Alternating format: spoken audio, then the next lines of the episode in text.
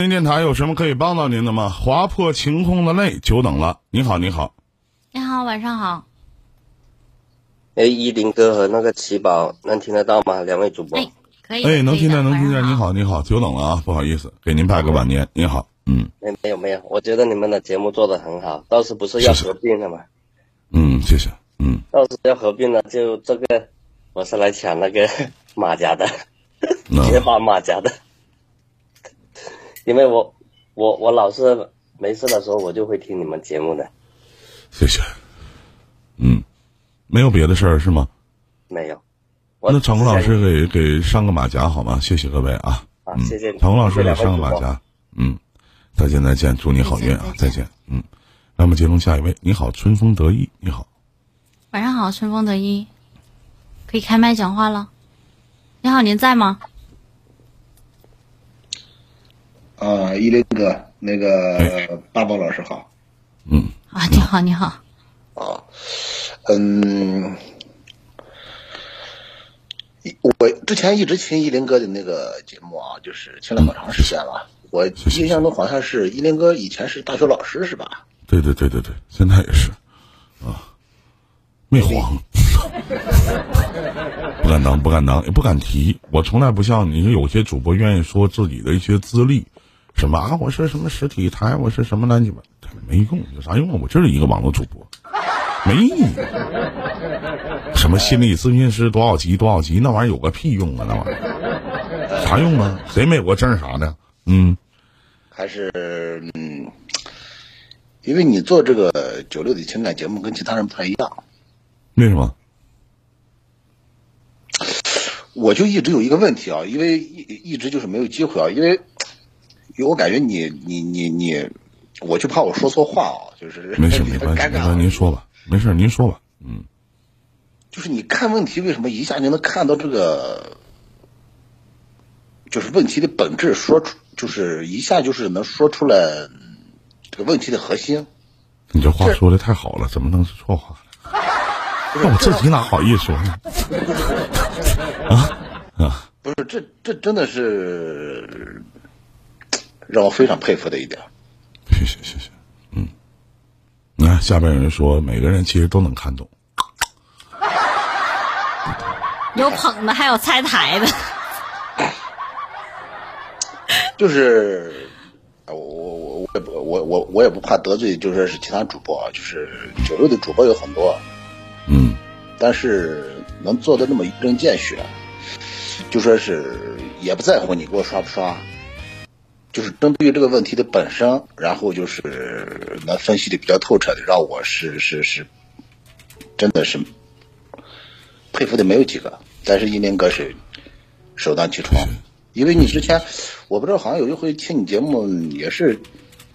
好像也是无意无意中，好像有人问你或者怎么样，说是你说是大学老师，哎呀，我就真的是肃然起敬。嗯嗯，也没有什么，这东西其实我觉得每个人有每个人不同的观点。我一直坚信一点，情感节目不是谁都可以做的。我去坚持情感节目这么长的时间，你每个人都有信仰，因为也有信仰。我当时是选择情感，是我在辽宁电视台，当时做了一档节目，然后当时是怎么走进网络的？是走进网络以后，有一个当时去了一个电台，当时 Y Y 没有视频在，去了一个电台，然后这个电台里边的一个小台长，当然说你这样的节目火不了，因为我做情感嘛。后来我就一咬牙一赌气，当时我记得在那些电台里边，不知道有没有 Y Y 的老玩家啊？那些电台里边，他们都在说这个是实体台的，那个是实体台的，但我从来不说，因为我觉得丢人。甚至有人说跟我是同事，我我我怎么不认识他呢？就是都在吹。后来我形成了自己一套独自的风格，不温不火，不以物喜，不以己悲，一点一点走到今天，让我改变了我的生活。我是怀着一颗很感恩的心面对每一个游客，我不一定说每一个观点和想法都是正确的，或者都可能会或多或少能帮到大家。当然，我听我以前的一些录音是有很多的瑕疵，包括有不足的地方，我都会一点一点改变，包括我现在的节目和我曾经在二零一六年、二零一七年，包括二零一五年、一四年、一三年、一二年的节目都有截然的不同。所以说我评价我自己是在二零一九年开始，我才能真正算得上是一个情感主播，就这么简单。当然，我说的这些不是每一个人都可以理解的，包括现在仅仅在官方九六的这些轮麦的主播，那很多人来这边可能是为了拉人气，可能是为了轮麦，甚至坐在麦上什么也不管，直接念公屏的文字跟大家聊的挺嗨。可能每个人有不同的地方吧。我只是希望能让你们能记住，玉林是一个做情感的，我觉得这就够了。因为依林哥就是，其实我比你小不了几岁。嗯之前因为没有网络直播的时候，就是以前听那个电台的比较多一点儿就是之后有了网络之后，你包括有的好多这个做电台主播的，就是在也是在网上，就是做这种情感节目。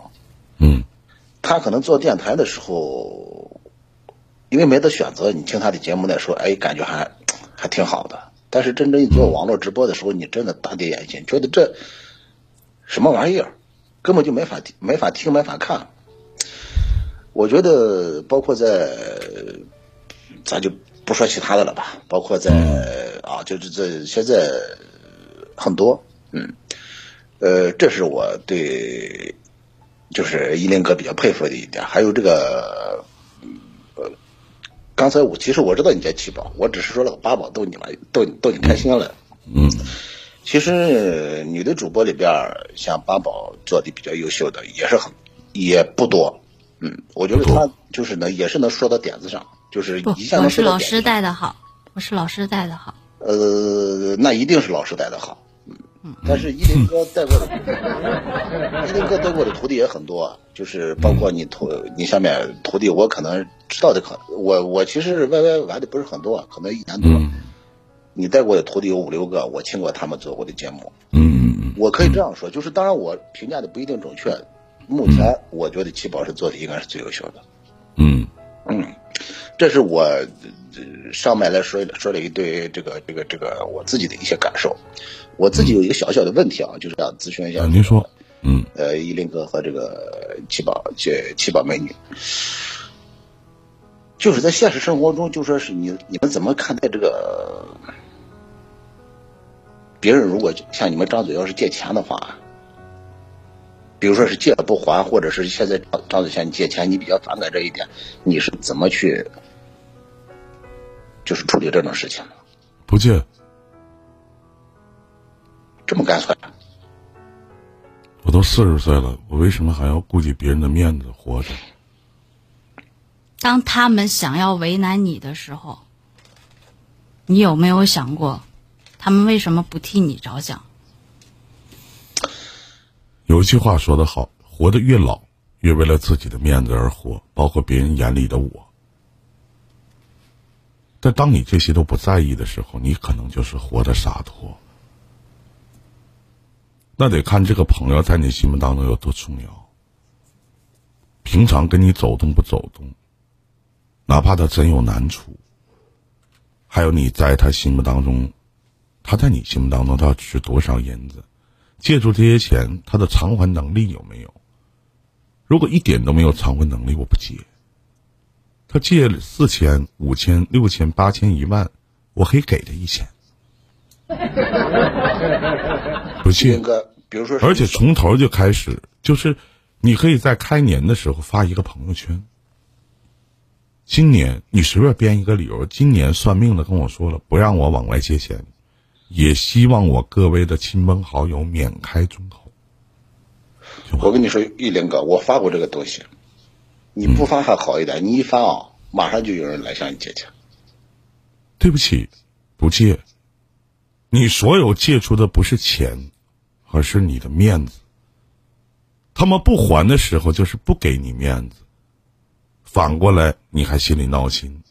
别当别人不给自己面子的时候，我们还往往非常要自己的面子。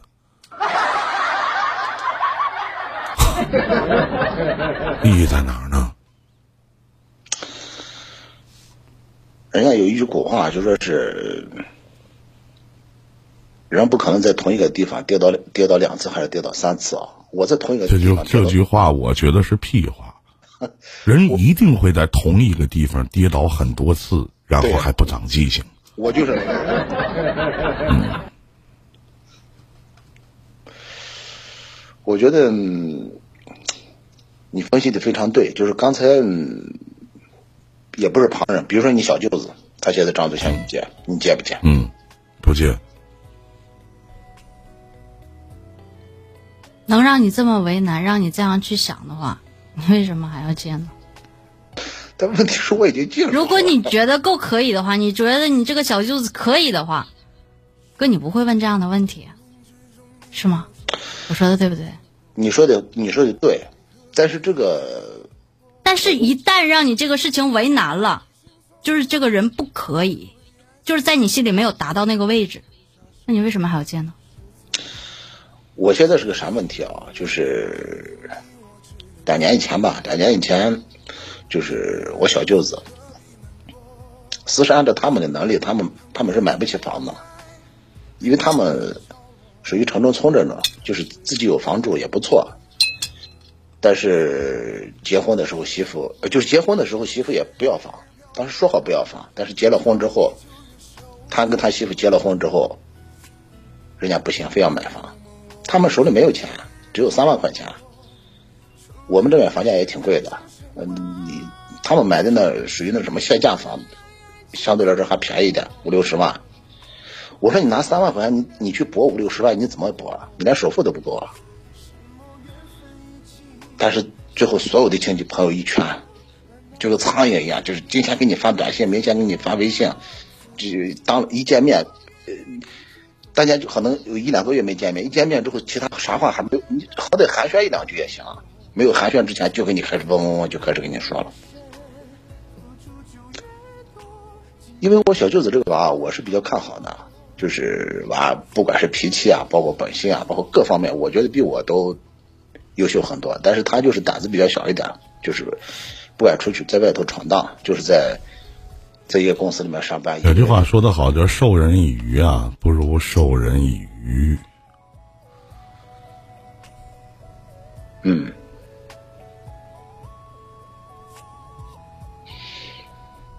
看好的很多人，当然看好的又能怎么样呢？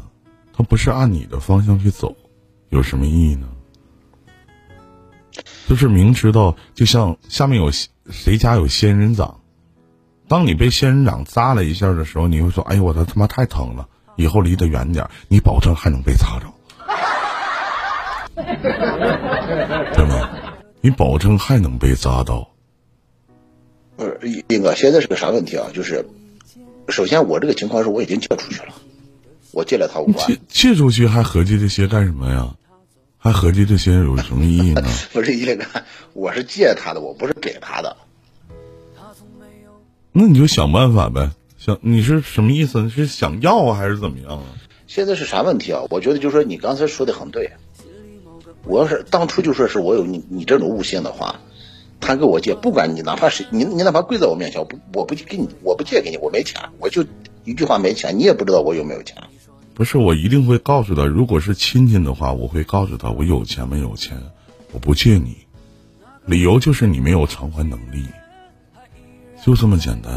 那肯定不行，一林哥，我要是我，我一定会这么说。我亲小舅，我有钱没有钱，我我就想问一下，就是你说你没钱，他会相信你没钱吗？你还不如就告诉他，其实你说你没钱不借的意义就是我有钱我不借你，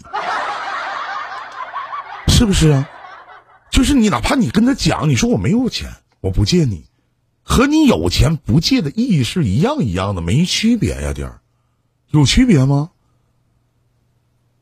哪怕你真没有，他都不相信你没有。人性是一个特别特别可怕的东西，不对吗？谁都一样。您说呢？我当时也是，哎，怎么说呢，一林哥？因为我我我我这话说出来，感觉都有点丢人啊。因为我老丈人是一个不负责任的人，属于这种就是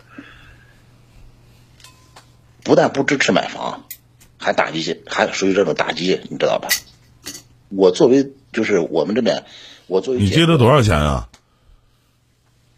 我当时本来准备借他十万，但是他、他这个当时我对他们就说是我小舅子，我小舅子我肯定是百分之百放心啊，就是你哪怕借我这个钱，你哪怕这一辈子还我，甚至不还我都无所谓。但是问题就是后面发生的一些事情让我特别恼火。他娶的这个媳妇没有文化，可能上了个小学，我小舅子是是大学，呃就是大专，两个人的文化层次差的比较多一点儿。但是我因为我是早早就是出社会了，我我我说句第二，我说句不好听的啊，就是大专和没念过书，我也觉得差不多。哎呦，我我也不知道大专现在能学到啥。不是一林哥，我觉得还是我觉得差的还是还是还是很多。其实，在我的观念里边啊，我觉得就说是也不是说是咱瞧不起什么没上过学的，甚至文化层次低一点的人啊。嗯之前我的我一直的观观念是，文凭不重要，主要是与这个人的本性和他的这个这个这个做事的方式有很大的关系。文凭不重要，但是最后事实是最后发展的这个最后的程度，让我现在来看的话，文凭很重要。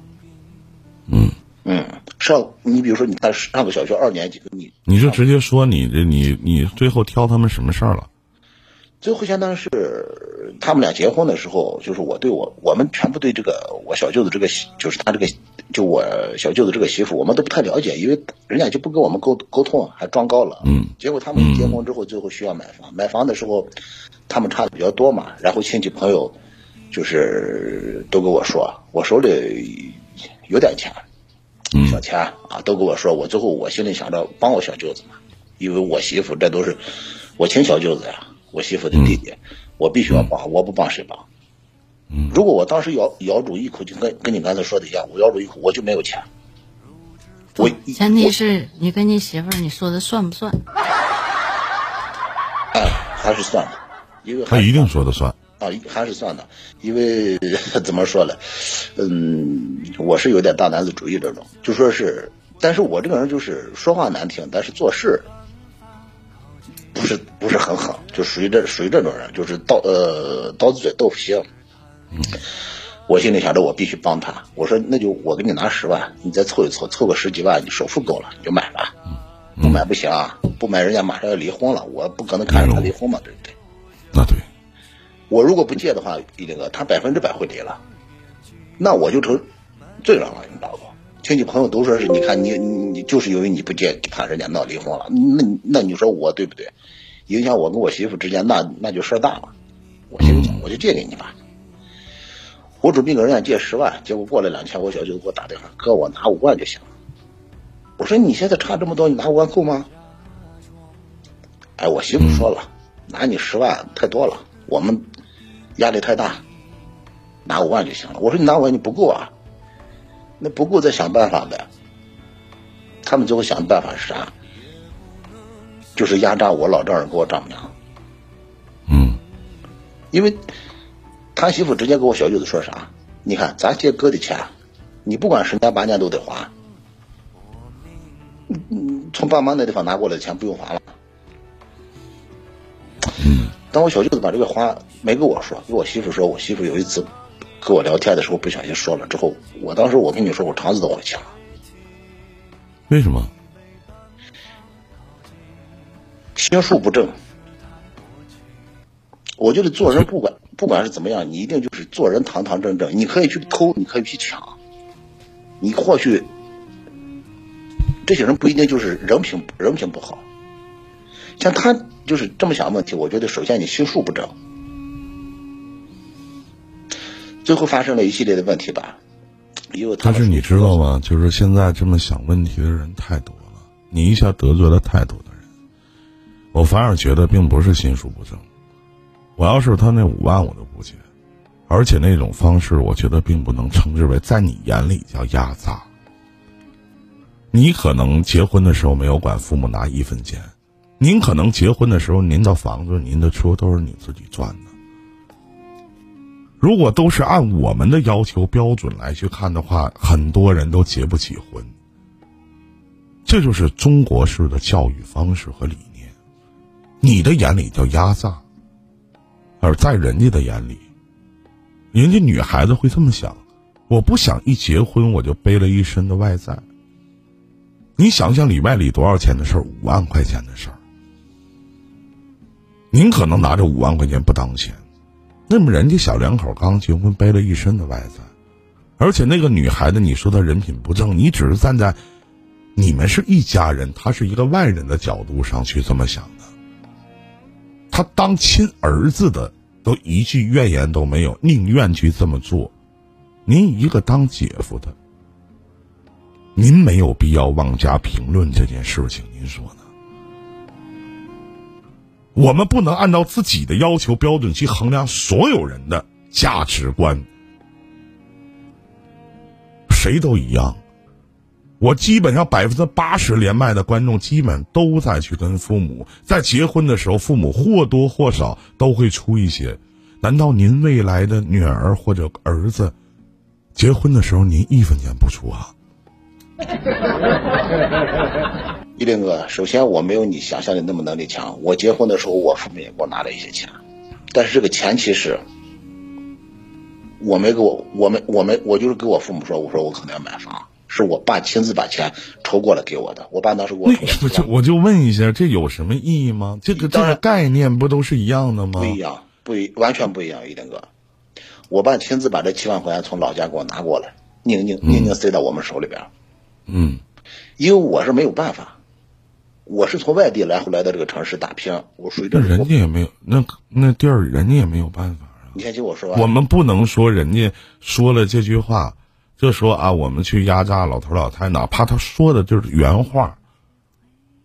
如果我站在一个女方的角度上，我觉得很正常。我是一个外人，你们是局里人。你先听我说，玉林哥啊，就是，嗯因为我是没有办法，我不买这个房，我可能得租一辈子房。我当年，我十年以前买的房，我如果晚一年的话，我就得多掏十几万。嗯，但是作为他们来说，因为我干的是装修行业，他们就是城中村盖的这种房，我装修的比我家还漂亮，给他们装修的比我家还漂亮。嗯，当时也花了几万块钱，是我花的，是我掏的，我愿意，嗯，我给他们了。嗯，事实，事实情况是你，对于他们来说，买就是买了这么个，我刚才跟你说限价房。房子就不说了，真的是像那种房，我可以说白送给我，我有可能都不要。吹个牛逼，他我那实在是太惨了，要绿化没绿化，要啥没啥，就属于这种。嗯嗯。然后就是我小舅子，就是结婚的时候，我就给他说，我说你一定要给，就是我一直在提醒他，我说你一定要跟对方沟通清楚，买不买房。如果买房，你就把结婚的仪式搞那么小一点，就不要弄那么夸张，省点钱，一定要背着，一定要背后手。我小舅子跟我说：“哎，说好了，哥，不要房，咱就把这个弄排场一点。”我说：“你只要说好了，那你就随便整。”一整完之后，手里剩个三万块钱，咵，必须买房，不买房人家直接不回来。你结婚半年，你想城中村啊，那就就就跟农村一样。你你你新过门的媳妇，你好家伙，一个多月不回家，这他妈是咋回事？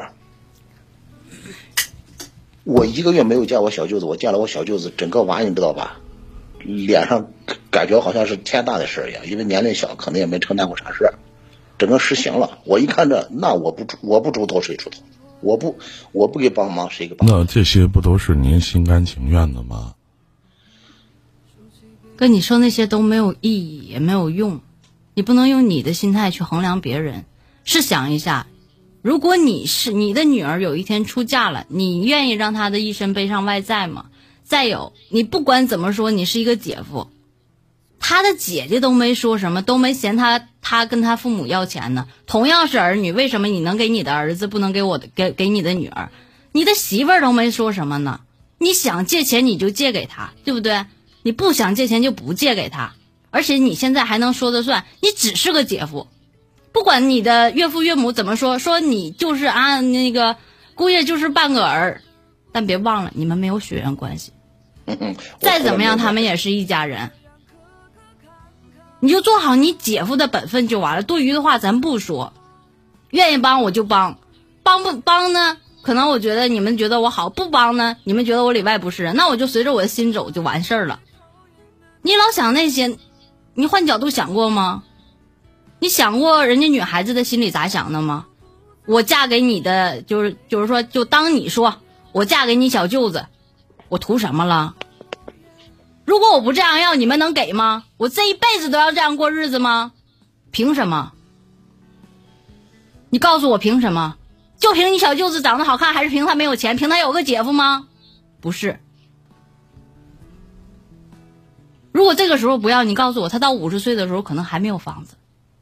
我觉得这女孩子为自己考虑他是觉得，他是觉得这位兄弟，他是觉得这个女孩的人品有问题。但你想没想过，不管这个女孩的人品有没有问题，人俩是床头吵架床尾对，跟你没有关系。我说一下啊，我在现实当中处理生活上的问题的时候，我的亲戚、我身边的朋友，我基本上不会涉及人家的家事儿，不管这个家事是大家还是小家。别看我这我是专业的情感主播，至于说很多主播所说的这个证儿那个证儿呢，我从来不提，但是我都有，我从来不涉及，因为人情礼往。你当你去背后去说你小舅子的媳妇儿种种不好的时候，一旦有一天传到他的耳朵，你可能不在意，但是遭罪的是你这小舅子。我跟你说，未来两个人两家人其实都没有办法去走。我能理解你说的种种的意思，您不要跟我太解释了。行行，我我能理解你，你的初衷可能我要是你当事人的话，我比你还生气。但是能导致你生气最根本的原因，是你参与了。如果你做到一个当姐夫应该做的，你已经做到了，剩下的事儿，儿孙自有儿孙福，菩提本无树，明镜亦非台，本来无一物，何处惹尘埃？你现在所有的烦恼和你的不开心，都是你自找的，而且有的时候你在家里还一言堂。你的生气会把你的爱人、你的媳妇儿嫁到一定的程度，然后让他去说他自己的弟弟，他弟弟也不开心，反过来去埋怨自己的媳妇儿。他媳妇儿如果不开心的话，那整个这个家都不开心。那追根究底，这个点在于哪儿呢？是来源于你的抱怨。你有问题吗？没问题。你做的所有的事情，我都觉得很不错，都一点问题都没有。没有问题，我去帮我的小舅子，去减轻我老丈人老丈母娘的负担，给我媳妇长面子，这些都没有问题。唯一的问题就是，当我去做了，我去付出了，那反过来呢？反过来变成了我全是抱怨，所有的舍不得、放不下、离不开，最关键的原因叫做不甘心。人怎么会产生抱怨？就是没有得到当初自己设想的那个样子，而自己却付出了。所以才会产生极大的抱怨。别忘了，人生无非八个字：关你屁事儿，关我屁事儿。我们参与帮忙都可以，但剩下的事情一笑而过就完了，何苦呢？是不是？这是我给你的解答。你最后一句话，再跟你说最后一句话啊！感谢阿亮，感谢亮哥。就是说，我们钱都拿了，好事也做了，别到最后把自己让别人觉得自己里外不是人，不值得了就。好事都办了，不差那一点儿，是不是？送佛送到西，好不好，哥？想开一些。至于说你那个呃小舅子的这个媳妇儿，以后呢愿意多走动，咱就多走动走动。咱不冲别人，不冲着你媳妇儿是你媳妇儿的亲弟弟吗？不是你老丈人老丈母娘的亲儿子吗？如果不愿意走动呢，咱就远香近凑就行了，是吧？祝你好运，也希望您能听明白我们说的话。哎，您说，我听明白了，林哥还是很非常睿智的。就是你现在给我总结的这些东西啊，就是我现在正在做的事情。嗯，就是也不是说是我抱怨，其实我没有啥抱怨的，就是做过了。就是我在借他借他这个钱之前，我已经三思三思过了。嗯，甚至我想过，就是我虽然就是没给他说我给你的，我从其实我从某种意义上来说，我就是给他的。但是我不能说是给他，我给他之后，他觉得这个东西得到的太容易了，他不会去珍惜。咱这样式的，由于时间的关系，我们只能聊到这里了。我能理解你，我相信七宝老师也能理解你，我相信下面所有的观众朋友都能理解。好，我也遇到过您同样的事情，我才会有这样的想法和见解。感谢您对依林的抬爱，也谢谢你喜欢依林电台。好好吧，二零二零年我们会在不同的地方重新的认识。